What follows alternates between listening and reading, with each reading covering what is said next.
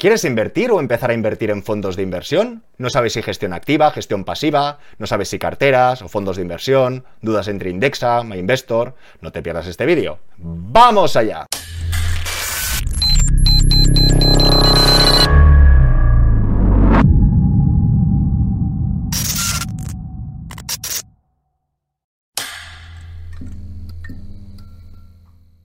Hola a todas y todos, bienvenidos al Banquero del Pueblo. Recordaros que trabajo en un banco y cuando lleguemos a 100.000 suscriptores nos veremos las caras. Así que, suscríbete. Gracias a todos vuestros comentarios y preguntas, a vuestras reflexiones, a vuestras inquietudes y en este caso en especial a una asesoría de un miembro del canal, vamos a dedicar esta sesión más extensa, un vídeo diferente, tratando en más profundidad o de manera más global la inversión en fondos de inversión.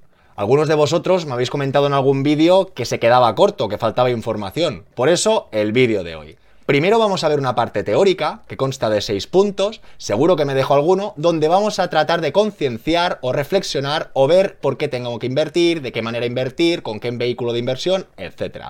Y después para finalizar, haremos una parte práctica comparando las carteras de Indexa y de MyInvestor para ver qué funciona mejor, peor o qué alternativas podríamos encontrar. De la misma manera, recordaros que para algunos el vídeo será lento y para otros rápido. Que sepáis que podéis tocar la velocidad de reproducción más lento o más deprisa para que tengáis o encontréis vuestro confort. Y también recordaros, porque si no sería un vídeo de 24 horas, que en el canal existe una lista que se dice aprender a invertir en fondos de inversión. Si empezáis por la parte de abajo, muchos temas que vamos a tratar en la teoría aquí están más ampliados. Es decir, en el primer capítulo comentábamos renta variable, renta fija, gestión pasiva, gestión activa, los fondos indexados. En la teoría del vídeo de hoy la vamos a tratar, pero insisto que aquí estos temas están más amplios o quizá mejor explicados. Como también tienen un poco de tiempo, os animo a dejarme en comentarios si merece la pena que los renueve, si los haga de nuevo o no. Dicho todo esto, tomaros un par de cafés y empecemos. El IPC y la inflación. ¿Cuántas veces hemos escuchado que estamos obligados o que deberíamos invertir? Pero ni mucho menos es para hacernos de oro o ricos, sino para no empobrecernos o para no perder ese poder adquisitivo o esa capacidad para poder comprar cosas. ¿Qué es el IPC o índice de precios de consumo? El IPC o índice de precios de consumo es un indicador que se utiliza para medir la evolución de los precios de los bienes y servicios que consumen las familias. Al igual que la inflación, el IPC permite ver el aumento del coste de la vida en una economía. El IPC, el índice de precios de consumo, se elabora a partir de precios de una cesta de la compra tipo de un hogar medio. En España, el cálculo IPC lo realiza el INE, el Instituto Nacional de Estadística, a partir de una cesta que incluye 955 artículos de diferentes categorías. Alimentación, bebidas, vestido y calzado, vivienda, menaje, medicina, transporte, comunicaciones, etc. Y derivado de este IPC, vemos la inflación. La inflación es la subida generalizada de los precios de los bienes y servicios de una economía a lo largo de un periodo de tiempo. Este incremento de los precios se mide a través de la evolución del IPC. Es decir, el IPC nos marcaría el precio de esta cesta o el precio que nos va a costar comprar estos productos y la inflación sería el incremento de este IPC. Como decíamos, la inflación supone la disminución del poder adquisitivo del dinero, el alza de los precios sostenido en el tiempo implica que, como todo es más caro, con la misma cantidad de dinero se puedan comprar menos bienes que antes. Vamos a poner un ejemplo práctico para acabar de comprenderlo. Supongamos que con 100 euros yo puedo comprar X productos, como hemos visto, gasolina, vestidos, comida, electricidad, X productos. Si el IPC medio es un 3%, significa que si pasa un año, el coste de las cosas subirá un 3%, con lo que, más o menos, si yo tengo 100 euros, ya no podré comprar las mismas cosas. A 100 euros, si sube un 3%, solo podré gastar 97 euros. O hagamos otros números. Si pasan 10 años y el IPC medio ha sido de un 3%, o esta inflación ha subido cada año un 3% de manera constante, con estos 100 euros, al cabo de 10 años, tendrían un valor, los 100 euros serían los mismos, tendríamos el mismo billete, por decirlo de una manera, pero el poder adquisitivo o lo que podríamos comprar con estos 100 euros representaría que sería un valor de 70. Es decir, este 3% durante 10 años sería una caída de nuestro poder adquisitivo de un 30%, con lo que con 100 euros serían como si tuvieras 70. Si tuviéramos 1000, 700. Y si tuviéramos 100.000, 70.000.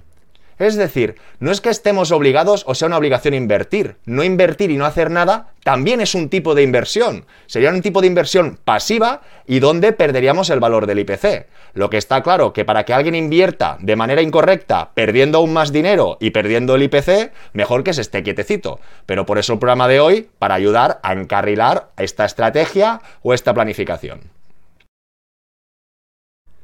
Familias de inversión o tipos de activo donde invertir. Como muchos sabréis, existen dos grandes familias, la renta variable y la renta fija. La renta fija, que últimamente está muy de moda, son bonos, obligaciones, deuda, tanto de estados como de empresa, que tienen un compromiso de un tipo de interés en un plazo determinado. A priori, esta deuda o esta emisión tendrá un precio por participación, pueden ser 100, 1000 euros, y nos darán un valor de cupón. Si el emisor, es decir, esta empresa o estado, no quiebra o colapsa, nosotros vamos a percibir sus cupones y en la fecha de vencimiento vamos a recuperar dicho dinero. El problema es que en función del vencimiento y los tipos de interés actualizados o los nuevos tipos de interés que nos encontremos, puede ser que la cotización o la valoración de nuestra inversión esté por encima o por debajo. Y en paralelo encontraríamos la renta variable. Tenemos que saber que muchas empresas si deciden salir a bolsa, significa que una empresa se parte a trocitos que crea las participaciones o en este caso se dicen acciones y cada persona o todo el mundo que quiera invertir en esa empresa compra una acción. Si la empresa tiene buenos resultados, crece y es sana, en principio nuestra acción subirá de valor. Si la empresa opera mal, pierde dinero o quiebra, o perderemos todo nuestro dinero, o la fluctuación o cotización de nuestra acción bajará. Y sin querer acabo de decir una mentira o he dado una premisa por hecho, y no es así. Acabo de comentar que las empresas que trabajan bien y ganan dinero, su cotización sube, y a la inversa bajan. Pero bien, bien no es así. Estamos en un mundo que una empresa, aunque gane mucho dinero, si no tiene demanda, si la gente no compra acciones, su cotización igualmente caerá. Y a la inversa, una empresa puede tener muy malos resultados que si le inyectan dinero o compran, como habrá más demanda, subará su valor. No es lo habitual, pero ya sabéis que estamos en unos mercados bastante extraños o diferentes de épocas anteriores.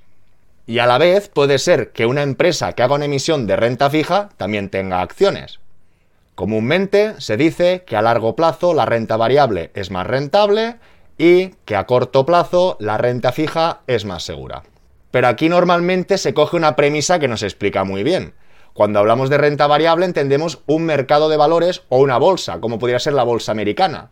Lo que está claro que en un tramo de 10, 20 o 30 años hay muchas empresas que suben mucho, mucho de valor y hay otras empresas que quiebran o pierden su valor. A la vez, comúnmente, de manera errónea, se dice que la renta fija no tiene riesgo y precisamente actualmente estamos viendo que tiene bastante volatilidad o que en momentos puntuales, con eventos de crédito o de riesgo, fluctúa bastante. Para sacar alguna conclusión, lo que vamos a hacer es compararlas. A continuación, podríamos ver una comparativa del 1801 hasta el 2001 que invirtiendo un dólar en acciones, en bonos, en letras o en oro, el valor que tendrían. Imaginaros la fuerza o la potencia de la renta variable de las acciones, que este gráfico es logarítmico. ¿Logarítmico qué significa? Que no es equidistante o cada distancia no es igual. No es de 1 a 10, 20, 30, sino de 10 salta a 100, de 100 a 1000, 10, 100, 1 millón y 10 millones pensar que el resultado de haber invertido un dólar hace más de 200 años, tendríamos un resultado actual de unos 11 millones. En cambio, invirtiendo en bonos, letras o oro, el resultado sería muy inferior. Y para todos aquellos que defienden el oro, que veáis que sería de las inversiones menos rentables. A la vez, recordaros que rentabilidades pasadas no aseguran las futuras rentabilidades, pero estadísticamente hablando y con unos periodos de tiempo bastante largos, la certeza casi casi es total. Planificación financiera o de inversiones o carteras por objetivos. Como acabamos de ver, la renta variable a largo plazo es más rentable que la renta fija. Por lo tanto, cada uno tendrá que hacer una reflexión, independientemente de cuánto dinero tenga uno o el otro, cada uno tendrá que reflexionar en qué punto se encuentra y de qué manera en su vida puede encajar este tipo de inversiones. Divide y vencerás, es decir, tendríamos que polarizar muy bien qué tenemos que invertir y qué no tenemos que invertir para en medio encontrar un equilibrio. A muchos os sonará esta imagen. Vimos que nosotros teníamos unas necesidades a corto plazo, tanto ingreso tanto pago, sé que cada mes de mi nómina de 2.000 euros me gasto 1.000, tengo 1.000 para ahorrar. En esta cartera de ahorro tendríamos que tener también un plan de emergencia. ¿Cuántos meses puedo aguantar sin ir a trabajar? Si sé que de gastos tengo 1.000 euros al mes, para cubrir un año, 1000 por 12, tendría que tener un rincón con 12.000 euros para asegurarme que durante 10-12 meses, aunque no trabajase, podría mantener ese ritmo de vida. Una vez tenemos ese plan de emergencia, lo segundo sería mirar al futuro, la previsión, el largo plazo, ese complemento de jubilación para ver cuando seamos mayores, ya sabemos que la pensión que vamos a tener es insuficiente, de qué manera nos vamos a complementar esos ingresos futuros para estar tranquilos, para tener bienestar, insisto, y cuando estemos más mayores y débiles, poder disfrutar un poco o más que disfrutar, estar tranquilos. Vemos que a corto plazo no hay ningún tipo de inversión riesgosa, es decir, todo es renta fija, en la cuenta o sin riesgo a corto plazo. Y en cambio vemos que a largo plazo, a partir de 10 años, todo será renta variable y sin lastres. Y ya, si tenemos el día de mañana cubierto y el día de hoy, hablaríamos de un perfil medio de inversión que en función de esos ahorros o esa inversión o ese dinero, si lo vamos a necesitar más pronto o más tarde que pronto, podremos darle un poco de caña o restarle un poco de caña, por decirlo de una manera coloquial. Y como iba diciendo, más vale irnos de extremos. Lo que será muy fácil para todo el mundo es calcular ese plan de emergencia o ese rincón o ese ahorro de emergencia y también para todo el mundo destinar una pequeña parte, por supuesto que no tenemos que destinar el 50% de nuestros ingresos, sino una pequeña parte al futuro.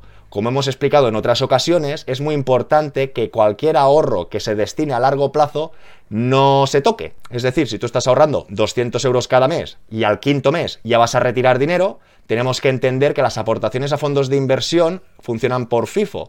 La primera aportación que tú haces será la primera que tú rescates.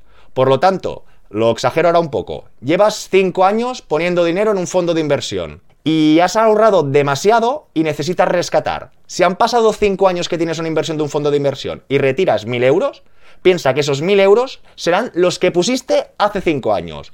Con lo que seguramente, si el valor de tu inversión ha aumentado de precio o tienes beneficios, te van a obligar a tributar esos beneficios, además de romper ese efecto bola de nieve al sacar tu primera aportación. Lo veremos en los capítulos siguientes.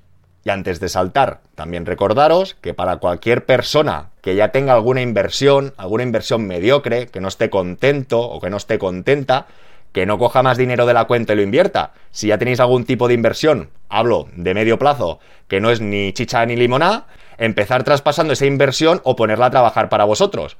Pero no hay que empezar a abarcarlo todo o invertir todo el dinero. Como hemos hablado, no es ni una cosa ni la otra. Sobre todo, sobre todo, sobre todo, tenemos que tener claro que ningún inversor es igual. Por lo tanto, no hay una misma inversión para cualquier tipo de inversor. Por lo tanto, cuando consultemos páginas o nos digan de manera genérica nuestro perfil inversor o lo que tendríamos que invertir y no, yo lo pongo bastante en duda. Porque, reflexionando sobre nuestro punto de partida, dónde nos encontramos y dónde vamos, y actuando de extremos, es como creo que planificaremos y construiremos nuestra planificación. En cambio, ya partiendo de unos baremos estándar, o no, como tú eres joven tienes que invertir un 80-20, o tú un 50-50, creo que sin entender bien dónde estamos nosotros y lo que necesitamos nosotros y guiarnos por estas referencias o estas máximas, nos pueden dar más, más Joder. Nos pueden dar más dolor de cabeza que ayudarnos. Y aquí podemos ver, como nos comentan, no se pueden dar unos porcentajes fijos, ok, puesto que depende de la coyuntura macroeconómica, la situación de los mercados y las características específicas de cada inversor, ok. Sin embargo, esquemáticamente se podría indicar lo siguiente. Para inversores conservadores, 80% renta fija, 20% renta variable. Inversores moderados, 50% renta fija, 50% renta variable. Y para dinámicos, 20% renta fija y 75% renta variable. Con esto no estoy de acuerdo. Porque además de lo que sería la versión al riesgo, soy conservador, soy moderado, soy dinámico, la situación económica de cada uno y su liquidez harán que su portafolio sea totalmente diferente. Si yo cobro una nómina de 1.000 euros y tengo gastos fijos por 800, aunque sea joven, aunque conozca el riesgo, está claro que lo que no puedo hacer es que todos mis ahorros estén en renta variable, por mucha razón que tengan el sentido de rentabilidad. Quiero decir, estas máximas hay que cogerlas con pinzas y que cada uno las personalice y las haga suyas o a su nombre. Y como iremos viendo a medida que avancemos, precisamente hemos hablado mucho de inmuebles. Por lo tanto, la renta fija que a mí, personalmente, me puedan ofrecer en el mercado, me da un poco igual, porque hago un poco de Juan Palomo. Yo me lo guiso y yo me lo como. De las acciones me fío. De la renta fija, no. Porque ya en apenas 15 años por primas de riesgo o por subida de tipos de interés, los cambios de paradigma en los tipos de interés hace que casi cualquier persona que tenga emisiones de renta fija un poco rentables a medio plazo se queda crujido.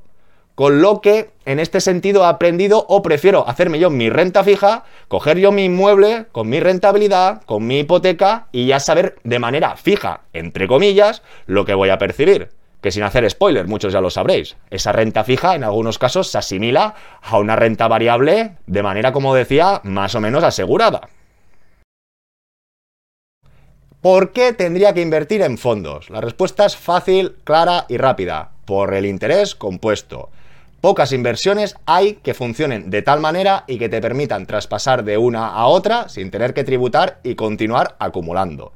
Todo y que no voy a decir mentiras. Realmente la inversión a largo plazo que tuviera definida cualquiera de nosotros no se tendría que tocar ni traspasar. Aunque saber que podemos traspasar sin tributar también nos da mayor tranquilidad. Muchas personas o tradicionalmente están acostumbradas a cada año percibir un cupón o los intereses de una de las inversiones. Lamentablemente os tengo que explicar que tú por cobrar cada año haces que cada año restes un poquito de esa rentabilidad. Porque interés compuesto significa que sin tributar, sin que te resten beneficio o sin que te resten parte de la inversión, con toda la inversión entera, vuelves a ganar interés y vuelves a ganar interés.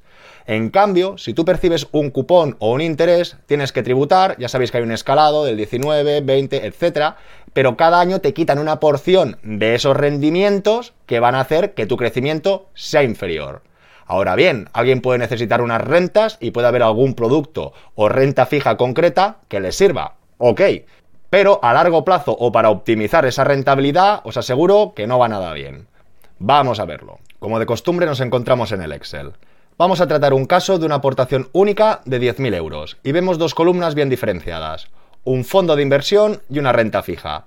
Aunque paguen el mismo tipo de interés, vamos a suponer un 2%, en el primer caso, este 2% nos da un capital final al finalizar el primer año, que todo este capital se invierte en el segundo. Y de manera recurrente o consecutiva, llegaríamos al año 10 con un capital acumulado de 12.189. De la otra manera, vemos que nos pagan un interés del 2%, pero sobre este beneficio, como cobramos el cupón o el interés, tenemos la obligación de tributar. Pensar que esta retención normalmente es automática. A razón de ese 19%, el capital final del primer año serían 10.162. Vemos que la diferencia es esta tributación.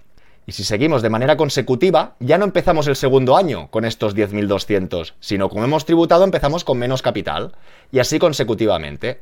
¿Qué nos encontraríamos? que al finalizar los 10 años tendríamos un saldo total de 11.743.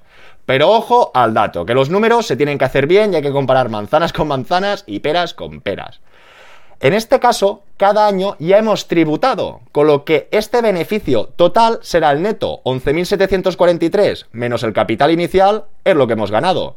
Esto es lo que hemos perdido por el camino, 400 euros, pero realmente a este resultado final ya no hay que restarle ningún tipo de impuesto. En cambio, de la otra manera, vemos a estos 12.189 tenemos que tributar. Tendremos que pagar 339 y vemos que el beneficio final son 1.850 versus estos 1.743 con lo que apreciaríamos a 10 años, a este 2%, una diferencia de 100 euros, que sería una diferencia del 6%.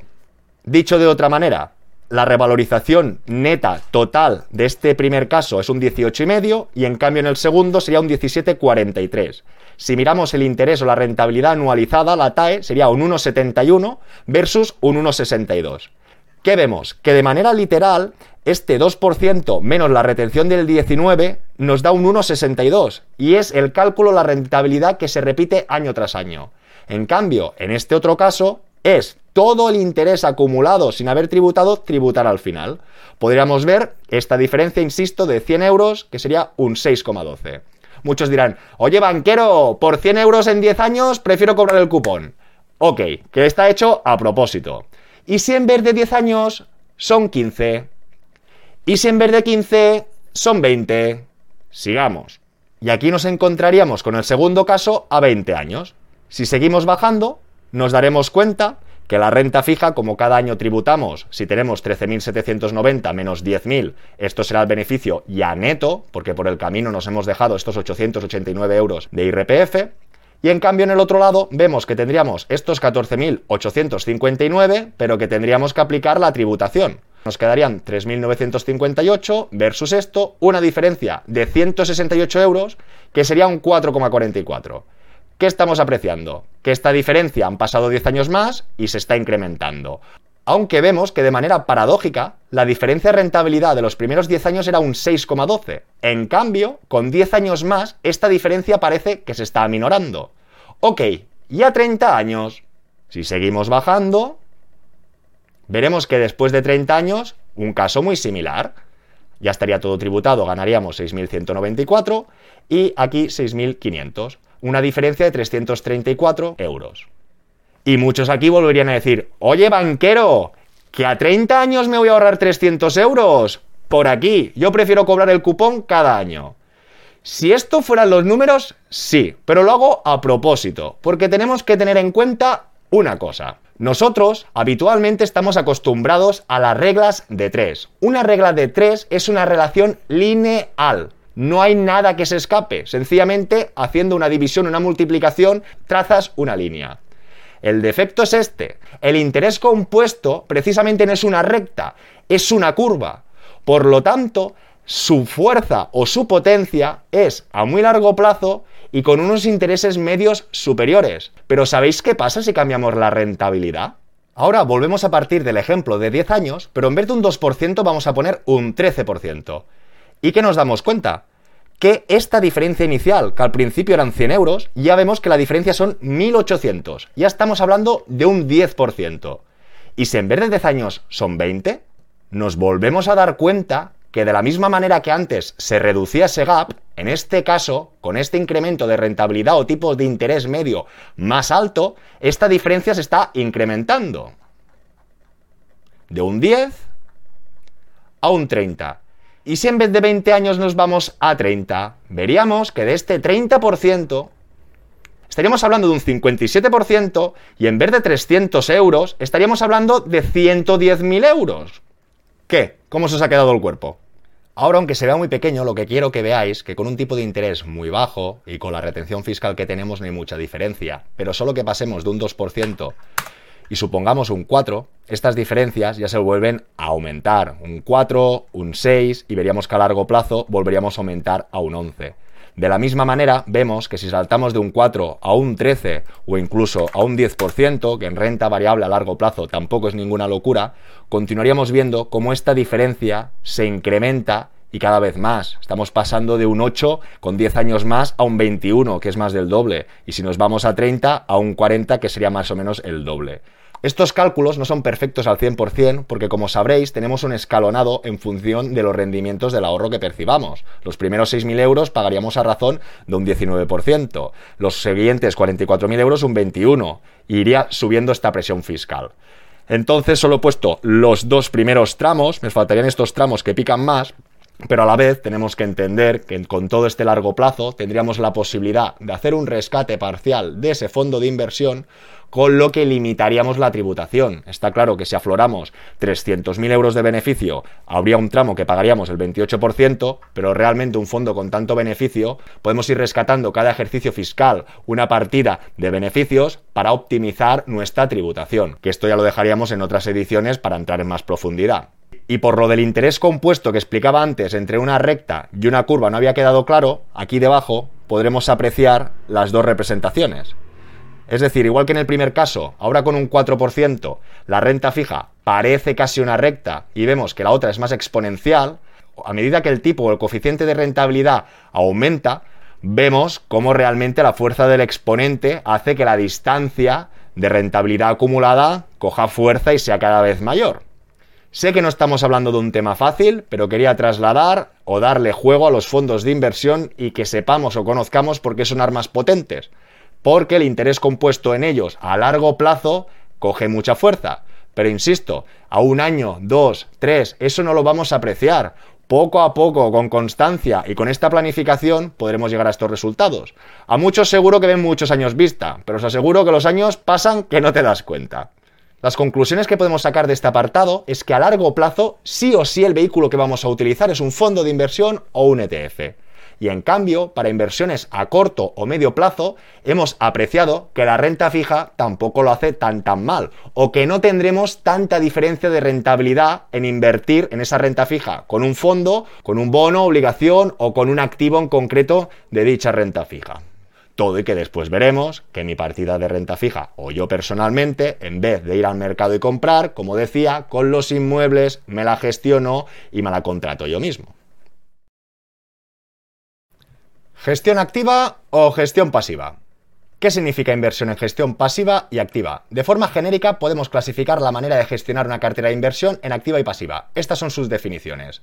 La gestión activa es aquella en que las decisiones de inversión se toman con criterio propio. Es decir, el equipo gestor del fondo decide en qué invertir en base a su opinión o la información de la que dispone. Y la gestión pasiva por su parte, lo único que busca es replicar un índice bursátil. Ese índice se convierte en la referencia y la estrategia es imitar su comportamiento. Como acabamos de ver, gestión activa es alguien que toma sus decisiones e intenta superar al mercado. Y gestión pasiva, sencillamente, por decirlo de una manera, es indexarse, replicar un índice. Comparativa muy rápida. Veo una ventaja muy significativa, y es que un índice está en las mejores empresas, sean de un país, sean de una zona geográfica o sea de una tendencia. Por lo tanto, invirtiendo en un índice tendremos la certeza a largo plazo que siempre estarán las mejores empresas. Si en un índice hay una empresa que no es buena, la quitan, por ejemplo en el IBEX 35, pues le quitan una empresa y ponen otra. En cambio, un gestor que tenga una gestión activa, cuando saquen a dicha empresa, si no la quiere ponderar, tendrá que hacer una modificación de su composición. Con lo que veo mucho más práctico y mucho más seguro la gestión pasiva. Además de no haber ya ni entrado en el tema de costes. Si hay un trabajador o un gestor que toma las decisiones tiene que cobrar, estos fondos de gestión activa van a tener más comisiones que los de gestión pasiva, que es referenciarse. Tendrán otro tipo de coste, pero muy inferiores. Veríamos este diagrama, estamos hablando de cierre de junio del 2018 de en función de la categoría o el índice de comparación. Si cogemos el SP500, que todo el mundo lo conoce, a 15 años, es decir, a largo plazo, vemos este 92%. ¿Qué significa? Significa que solo un 8% de fondos de gestión activa han superado al propio índice SP500. Si mirásemos en otro tipo de cotización, por decirlo de una manera, nos encontraríamos lo mismo. Es decir, ¿verdad que aquí veis un porcentaje muy elevado que casi casi llega al 100%? Significa que más de la mitad o que la gran mayoría de fondos de inversión de gestión activa son menos eficientes y dan menos rentabilidad que la pasiva. Muchos son de la opinión o se piensan que porque haga un gestor va a proteger o va a actuar mejor en los fondos. Y lamentablemente, para cuatro gestores muy buenos que habrá en todo el mundo, lo demás no funciona muy bien. Son personas como nosotros, como tú, como yo, como él. Por lo tanto, un fondo que está cayendo el mercado, que no sabe hasta dónde va a caer, normalmente hacen una toma de decisiones que lacran dicha rentabilidad.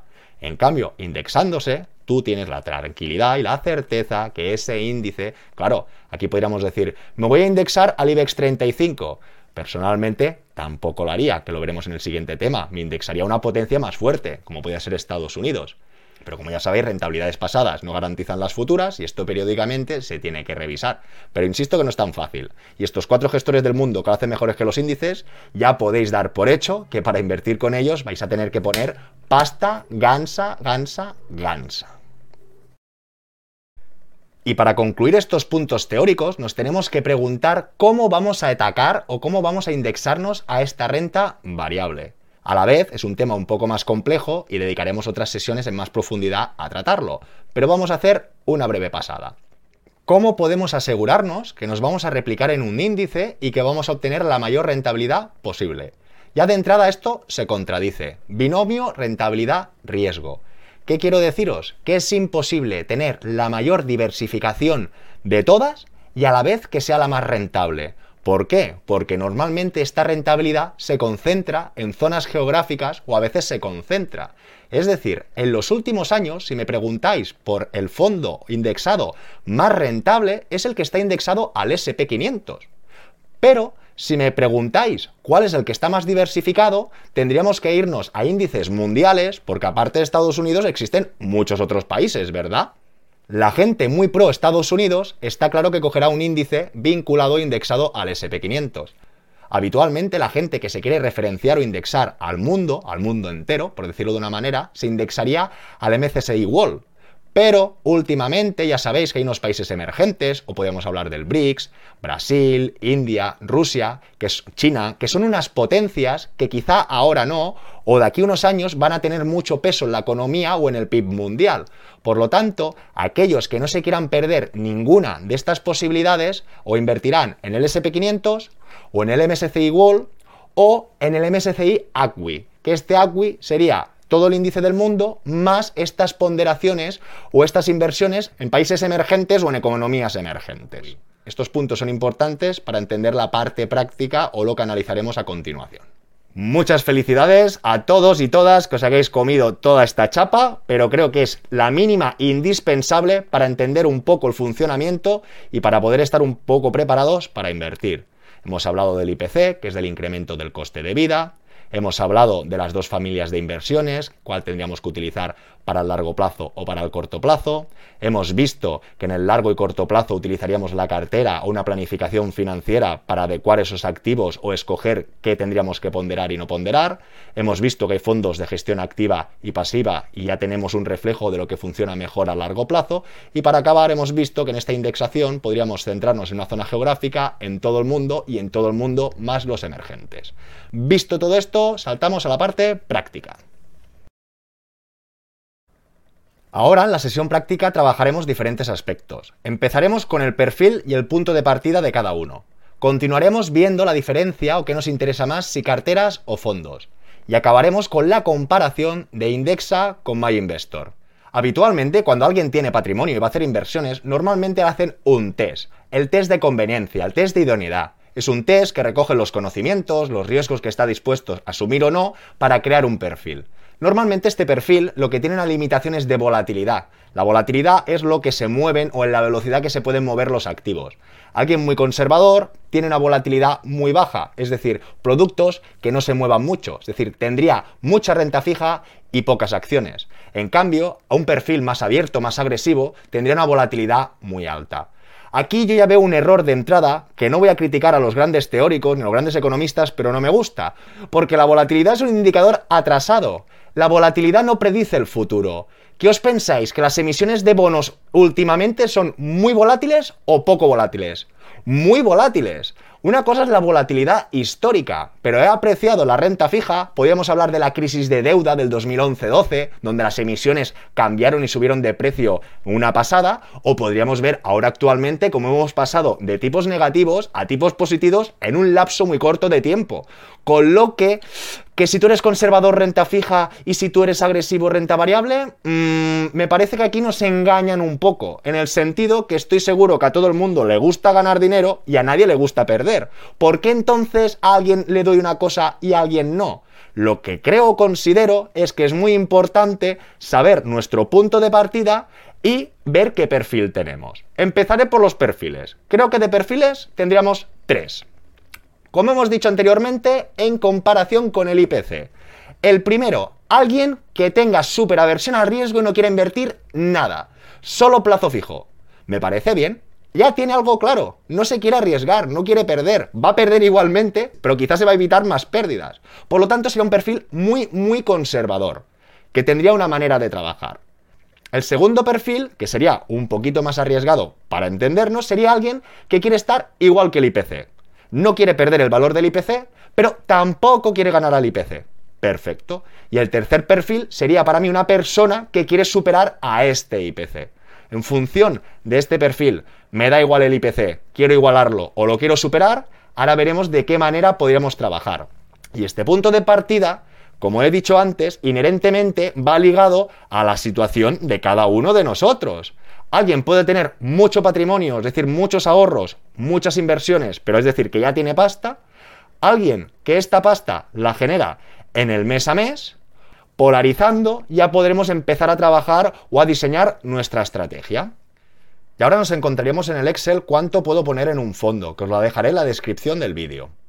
Lo que podemos apreciar aquí es el capital total. Supongamos que alguien su capital total, voy a hacer números en base a 100, sean 100.000 euros. Si el IPC medio, hablamos de medio, ya sabemos que este año es un 8 o un 10, pero tenemos que hablar de un tipo medio. El histórico es un 3. Venga, supongamos un 4. Significa que esta persona, con lo que acabamos de explicar antes, puede decidir, le da igual el IPC, lo quiero igualar o lo quiero superar. Supongamos que su capacidad de adquisición se ve menguada a razón de este 4%, teniendo 100.000 euros, 4.000 euros al año. Esto lo podría atacar de muchas maneras. Como os he dicho, a mí me gusta polarizar y separar bien. En función igualmente de la convicción de cada uno, podíamos apreciar un fondo indexado, un fondo de inversión y su rentabilidad media. En función de su rentabilidad media, veríamos qué capital es el necesario para invirtiendo ese capital con esa rentabilidad media, obtener, ¿de acuerdo?, una ganancia anual media que nos compensase ese IPC. Si alguien no quiere invertir nada, ya no haría nada, y de nada a todo tendríamos un punto de equilibrio. Por ejemplo, en repetidas ocasiones he hablado que el fondo indexado al SP da una rentabilidad media de un 13 o un 10%. Por lo tanto, nos situaríamos en esta casilla. ¿Qué significa? Que alguien que tuviera 100.000 euros y para batir ese IPC tendría que invertir 36.000 euros. Estaríamos hablando de diversificar un 36% de su capital.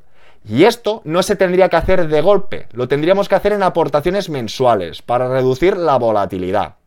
Lo siento, pero en esta edición sí que no va a dar tiempo a explicar el DCA o por qué es mejor hacerlo en aportaciones periódicas. Os ruego que me lo dejéis en comentarios si lo veis interesante y ya dedicaré otra edición exclusiva para tratar este punto. De manera muy fácil explicada, sabéis que en la economía hay ciclos normalmente de cuatro años. Tú puedes tener la suerte, porque nadie lo sabe, de comprar o arriba o abajo. Si queremos que nuestra inversión sea muy rentable, siempre hay que comprar abajo, que normalmente son en las crisis, cuando hay incertidumbre, cuando hay miedo. Y a la práctica os digo que la gente normalmente compra en medio o arriba y vende abajo. Por lo tanto, para alguien asegurarse que no compra ni caro ni barato, porque insisto, comprar barato no es malo, lo malo es comprar alto o caro, por eso tenemos que ponderar, sería ponderar su aportación total que quiera hacer en ese fondo de inversión en 48 meses. ¿Por qué? Cuatro años, porque teóricamente los ciclos duran cuatro años. De esa manera se asegurará que haya COVID o no haya COVID, que haya crisis de deuda o no haya crisis de deuda, se asegurará que su aportación, que su sumergimiento en ese fondo de inversión va a tener un valor lo más neutral posible. Y el largo plazo y los años ya harán que vengan sus frutos. Está claro que si alguien tuviera la varita mágica, tendría que poner toda la pasta abajo. Pero como esto nadie lo sabe, a veces pensamos que estamos abajo, insisto, los mercados caen más, y a veces nos pensamos que estamos arriba y continúa subiendo. Por lo tanto, ni para bien ni para mal, para no equivocarnos, lo que tendríamos que hacer es dividir dicha aportación. Si alguien es muy agresivo, en vez de hacerlo en cuatro años, lo puede hacer en uno.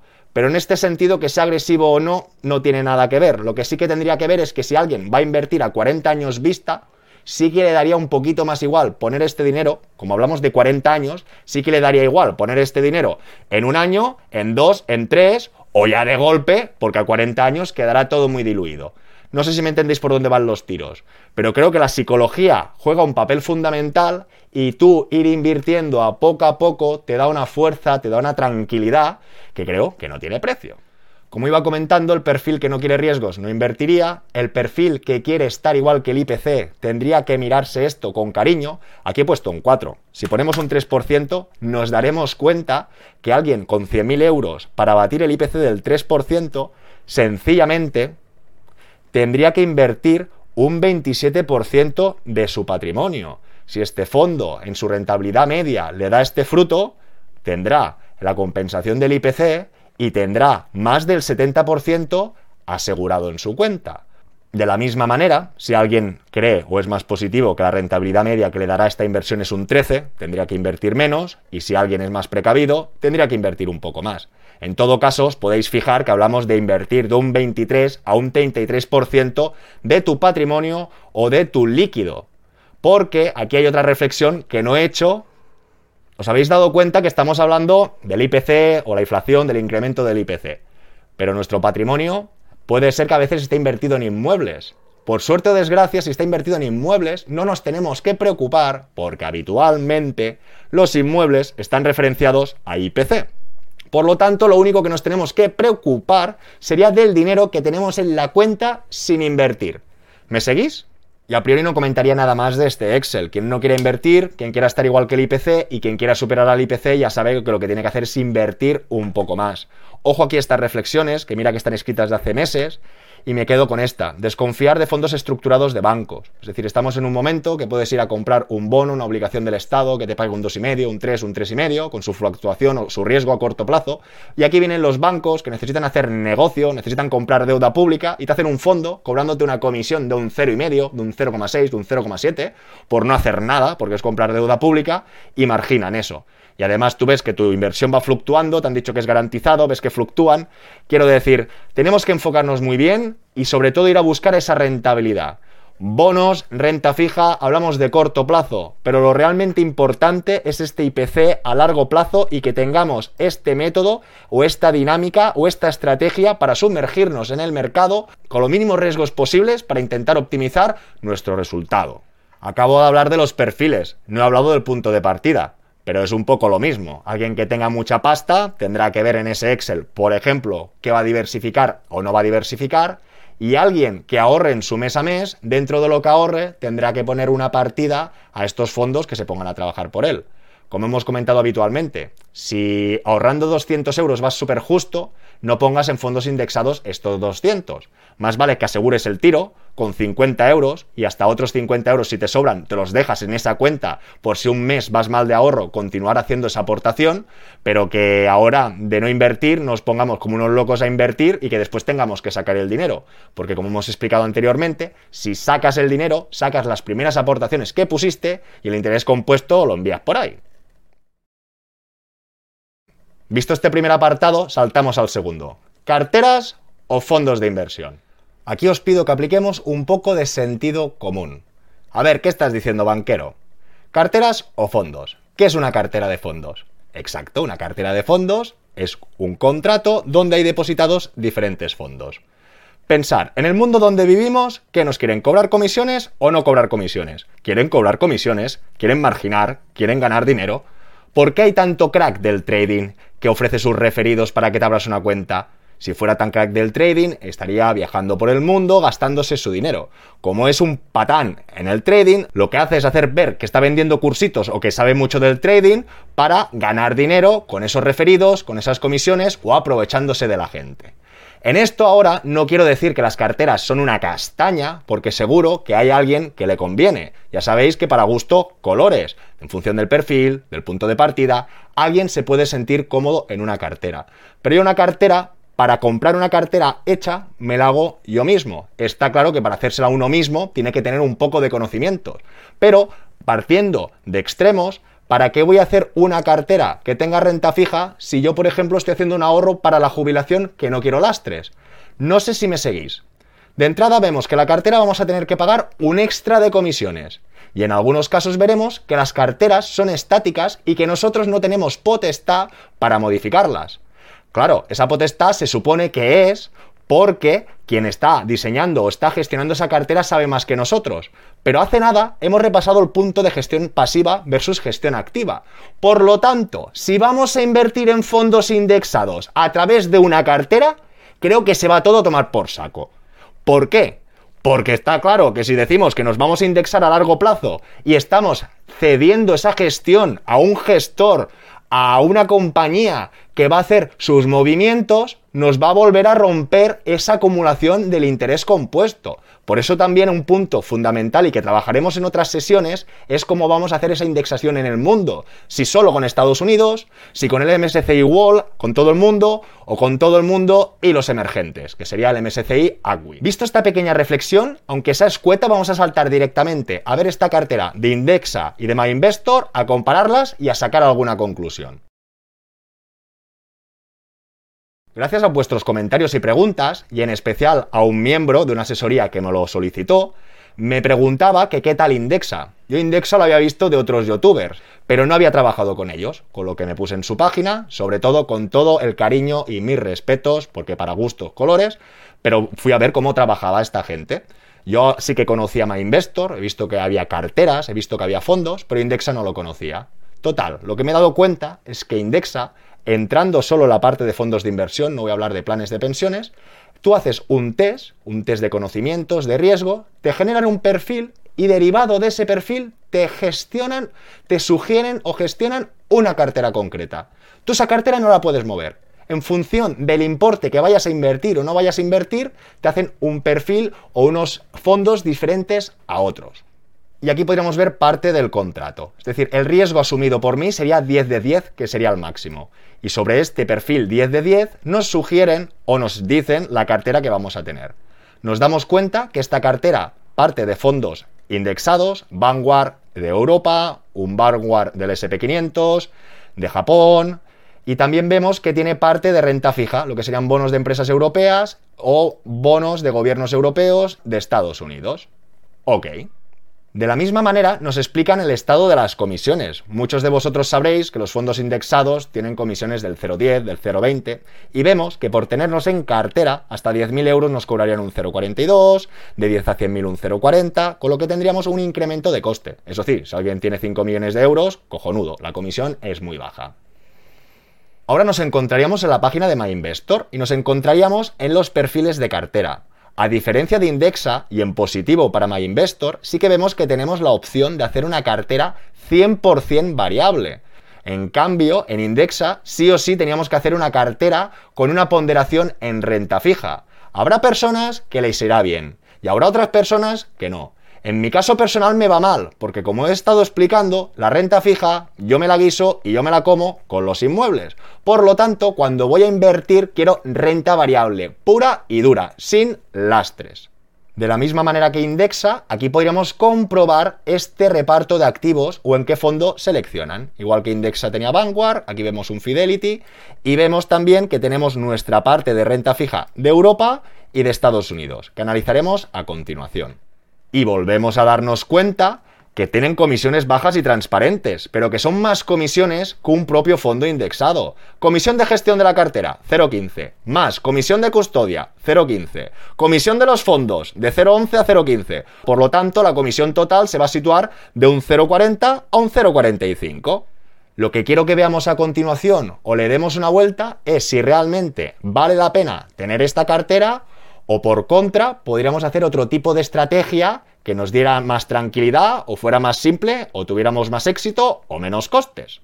Y lo que vamos a ver a continuación es un trabajo de campo puro y duro. Vamos a analizar uno a uno estos fondos de inversión en su ponderación, Indexa versus MyInvestor y vamos a intentar sacar alguna conclusión.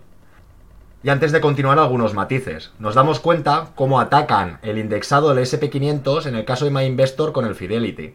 En cambio, Indexa lo ataca con el Vanguard. Nos daremos cuenta que el Vanguard tiene un track histórico de más años, con lo que podremos confirmar que su rentabilidad los últimos 10 años es un 13%. En cambio, si analizamos el Fidelity que tiene menos tiempo, si vamos a analizar su track, nos daremos cuenta que se constituyó en 2018, con lo que no tenemos tanto histórico. Por lo tanto, para ser realistas, aunque no tuvieran que diferir mucho, lo compararé de igual a igual. Si tengo 10, pues 10, y si tengo 3, 3. Se supone que igualmente este fondo, aunque tenga menos tiempo, como es indexado, tendría que dar la misma rentabilidad a largo plazo, pero en este caso voy a contar con datos verídicos. De la misma manera, recordar que si hablamos de rentabilidad, el que está replicando el SP500 es el más rentable, podemos ver aquí retorno a 3 años un 28.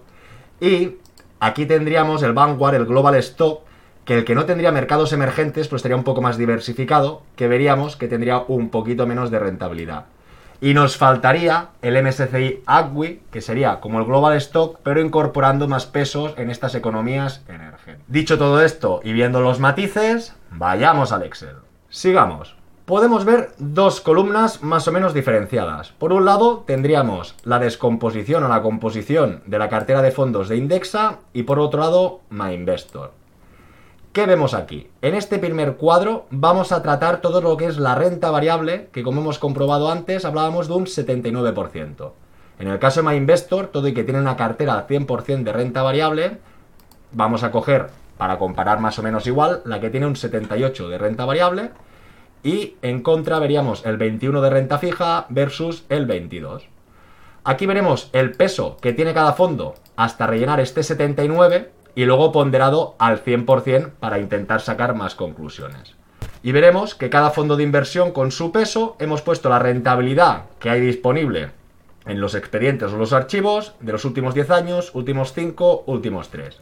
Lo que sí nos damos cuenta es que MyInvestor, como trabaja más de la mano de Fidelity, estos fondos que hemos visto que eran más recientes, no tenemos un track tan alejado. Pero a favor decir que si es una indexación que lo replica, no tendría que haber muchas, muchas diferencias. Hoy tampoco vamos a hablar si vamos a comprar una clase en dólares, en euros, que pague dividendo o no. Lo dejaremos para otras ediciones. De momento, para ver un poquito la comparación de carteras con fondos y sacar alguna conclusión. Como iba diciendo, en este caso, en esta distribución de cartera, si hablamos del 100%, vemos todo y que Estados Unidos, año tras año, las últimas décadas, ha demostrado que tiene mucha rentabilidad, nos la están ponderando al 44. Ponderan un 25 de Europa, un 8 de Japón, un 12 de emergente y un 8 de pequeña capitalización. De la mano de MyInvestor veríamos más o menos la misma réplica. En este caso Estados Unidos la ponderan un poquito más, tendríamos renta variable con el sesgo de sostenibilidad, veríamos emergente, Europa, Japón, una distribución diferente. Aquí vemos un 11% que será la rentabilidad media de los últimos tres años. Pero, como hemos dicho, que se pondera al 79%, en nuestro fondo tendríamos, en vez de un 11, un 8,71. Nos faltaría el 21% restante, que vendría de la mano de la renta fija, que como podéis comprobar, en los últimos tres años, y esto viene de hace poquito, de 1 o de 2, la rentabilidad media es negativa. Ponderada al 21%, sería casi un punto negativo, y si sumamos el 8,71 más este menos 1, tendríamos una rentabilidad media de los últimos 3 años de un 7,75. Ok, ¿qué le pasa a MyInvestor? MyInvestor podríamos ver que en estos últimos 3 años sería un poco inferior, de un 8,71 a un 7,37, ya directamente hablo del valor ponderado, y en este caso la renta fija aún está actuando mucho peor. La rentabilidad de los últimos tres años es un menos 12, con lo que a razón del 22% le resta un 2,69, con lo que veríamos que la rentabilidad media de estos últimos tres años en MyInvestor sería un 4,68. Por lo tanto, estaríamos comparando un 7,75 con un 4,68, con lo que podríamos sacar la conclusión que en estos últimos tres años, y teniendo en cuenta que había fondos de reciente creación, sería más rentable Indexa. Pero, stop. Vamos a repasar los apuntes en amarillo. Como hemos dicho, en amarillo era el Vanguard SP500. Y para no ser tan desfavorable, lo que vemos aquí es el Global Stock, que sería el Vanguard con un poco más de ponderación en el resto del mundo, sin tocar mucho, mucho emergentes. ¿Qué nos damos cuenta los dos casos? Que el Global Stock en los últimos tres años, la rentabilidad media que ha obtenido es un 12,47 por lo tanto, en vez de tener aquí un 11, tendríamos más rentabilidad. Aquí tendríamos que añadir la renta fija. ¿La añadimos o no la añadimos? A la gente que le gusta invertir en inmuebles, realmente esto lo podría tachar y lo que tendría que ver es la rentabilidad que obtiene él de su inversión en los pisos. Y si viéramos que realmente invirtiéramos en renta variable mediante este fondo, en vez de un 7,75, tendríamos un 12,47. Pero aquí sí que quiero que lo veáis. Es decir, no es el doble, pero hablamos de una diferencia muy, muy gruesa. De la misma manera, MyInvestor, lo mismo. De este 4,68 a poder haber obtenido un 12,47 es casi tres veces más. Y no voy a ser muy malo porque vuelvo a lo mismo. Si invirtiéramos directamente en el SP500, que en las últimas décadas, años es el más rentable, hablaríamos de un 14. Lo que aquí sí que por criterio de prudencia no pondría todos los huevos en la misma cesta. Es decir, tener la inversión de renta variable ultra concentrada en Estados Unidos, aunque los últimos 10, últimos 20 años hubiese sido la opción más rentable, sí que considero que hay que diversificar un poco más y ponderar otras regiones. ¿Qué os ha parecido? Esto no ha acabado aquí. Sé que voy a recibir muchas pedradas, porque muchos diréis, a ver banquero, ¿Por qué si es tan fácil invertir? ¿Por qué crean estas carteras y esta diversificación? Esto lo tendríamos que dejar para otros programas. porque la optimización o el sumum de las inversiones es obtener la máxima rentabilidad con la menor volatilidad posible. Además, añado que tanto la cartera de Indexa como la de MyInvestor están ponderando el MSCI AGWI, están ponderando y haciendo un peso en estas economías emergentes. Con lo que por eso tal distribución. Y antes de ir a las conclusiones, vamos a comentar alguna puntillita o algún tema que me parece muy interesante. La renta fija no tiene riesgos, la renta fija no tiene riesgos. Este es el Vanguard, el que estaba de la mano de MyInvestor, y quiero que veáis que en este 2023 ha perdido un 1,4. Pero es que el 2022 perdió un 40%. Y en 2021 un 10. Luego sí que ganó un 13 y ganó un 15. Me están hablando de deuda del tesoro a más de 20 años y tiene estas fluctuaciones. Mm, ¿Me entendéis? Si alguien compra un bono, comprará a un año, a tres, a cinco, si se espera tendrá su rendimiento. Pero si vamos de la renta fija de la mano de los fondos de inversión, nos vamos a llevar desagradables sorpresas. Un fondo de inversión tiene la obligación de invertir en la temática o en los activos que está en la descripción. Por lo tanto, si es de renta fija, cuando los tipos son cercanos al cero, tiene la obligación de invertir. Y si vienen curvas, como este año, o sube la prima de riesgo, o sube los tipos de interés, que pasó en 2011, 2012, o está pasando ahora, estos fondos palman lo que no está escrito. Por lo tanto, yo, personalmente yo, no voy a ceder nunca a una entidad financiera un fondo de renta fija para que me gestione el patrimonio ni hablar, para que pierdan, prefiero perder yo. Y ya me entendéis que con los pisos, con las hipotecas, hay otro gran trabajo, pero tengo una renta fija, yo creo, de mucha calidad, que tengo la sorpresa que cuando acabe de pagar la hipoteca de aquí 20, 30 años, tendré una extra rentabilidad y actualmente ya me estoy llevando tipos superiores o tampoco para decir barbaridades mayores o iguales a un 10%. Otra cosa que me parece muy curiosa es que tal como hemos visto, en Indexa, un perfil 10 de 10, de patrimonio de 10 a 100.000 euros, tendríamos esta distribución de fondos y hemos comparado su rentabilidad. En cambio, si disminuimos hasta 10.000 euros, los simplifican. ¿Y qué nos damos cuenta? Que realmente solo cuentan con el Global Stock, que es con el que hemos hecho la comparativa, y cuentan con una pequeña parte en un Vanguard de bonos de renta fija.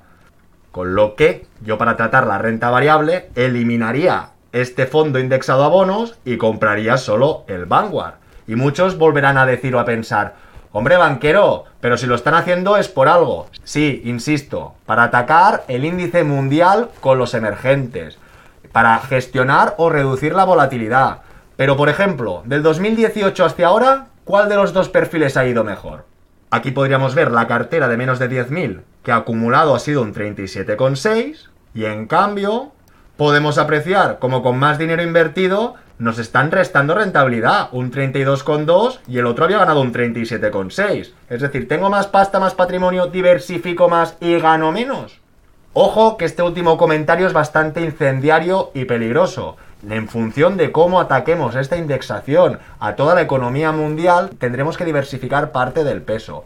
Lo que, como intento explicar en este programa, prefiero separar realmente la renta variable de la renta fija y atacar a la renta variable con el Global Stock o con el Global Índice del mundo y ya haré otras ponderaciones dentro de esta renta variable a emergentes. Pero directamente quitarle mucho, mucho peso a Estados Unidos que le quitaríamos mucho peso poniendo el Vanguard SP500 en un 36 o un 40%, como han hecho las dos carteras, no lo acabo de ver. Prefiero el Global Stock, que continúa ponderando más a Estados Unidos, aunque diversifique en todo el mundo, para tener más o menos ese equilibrio. Y también estoy conforme y de acuerdo que grandes potencias como Brasil, Rusia, India, China darán de qué hablar. Pero actualmente, con los históricos previos, no veo tanta necesidad de tener tanto peso en Europa y tanto peso distribuido sin ir al foco de la rentabilidad. Por lo tanto, las conclusiones que sacaría personalmente yo, porque insisto que cada persona es diferente, es que harían los fondos indexados simples. ¿Para qué quiero una cartera? ¿Para pagar más comisión? ¿Para que tengan una parte en la renta fija que sé que ya gestionan normalmente muy mal? En ese sentido, conmigo no van a contar. Por lo tanto, en esta comparativa de Indexa versus MyInvestor, gana MyInvestor. Tanto porque podríamos hacer una cartera al 100% variable y no solo por eso, es porque MyInvestor tiene flexibilidad, tiene fondos indexados. Puedo coger, adquirir, comprar el que yo quiera, el que necesite, el que me guste. En cambio, en Indexa es una estructura cuadrada con unos fondos Tú pones dinero y ellos te lo van invirtiendo. En este sentido, a mí no me gusta. Habrá mucha gente que prefiera esta automatización, pero ya sabéis que no hay duros a cuatro pesetas. Si tú quieres una automatización, te supondrá un sobrecoste. Y ya sabéis que a veces este sobrecoste quizá no compensa el trabajo que puede hacer uno mismo. Porque como hemos visto en toda la sesión de hoy, hay muchas reflexiones personales, hay introspección pura en función del IPC, de lo que podamos ahorrar, de la edad que tengamos, de los planes que tengamos, gestión activa pasiva que creo que ha quedado claro o donde me posiciono, o en todo caso tendría el 90% o el 80% en renta variable pura y dura, y quizás sí que pondría de un 30, un 20, un 10% en otros fondos de gestión activa, pero que realmente demuestren que han batido al mercado, que hay algunos y dedicaremos otras sesiones, también son más volátiles y tienen más riesgo, pero entenderme, sí que la renta variable la enmascaro y la pongo como renta variable pura y dura. En la renta fija, una es la del fondo de emergencia, la de la cuenta, garantizada, plazos fijos, lo que queráis. Bonos, se podría poner alguna parte. Pero antes de gastarme esa liquidez en los bonos, insisto, hay muchos perfiles y cada uno tendrá su punto de vista, prefiero en ese caso hacerlo en inmuebles. Espero de todo corazón que hayáis disfrutado, que os haya gustado. Espero todos vuestros comentarios y preguntas. Y volveremos con más y mejor. ¡Hasta luego!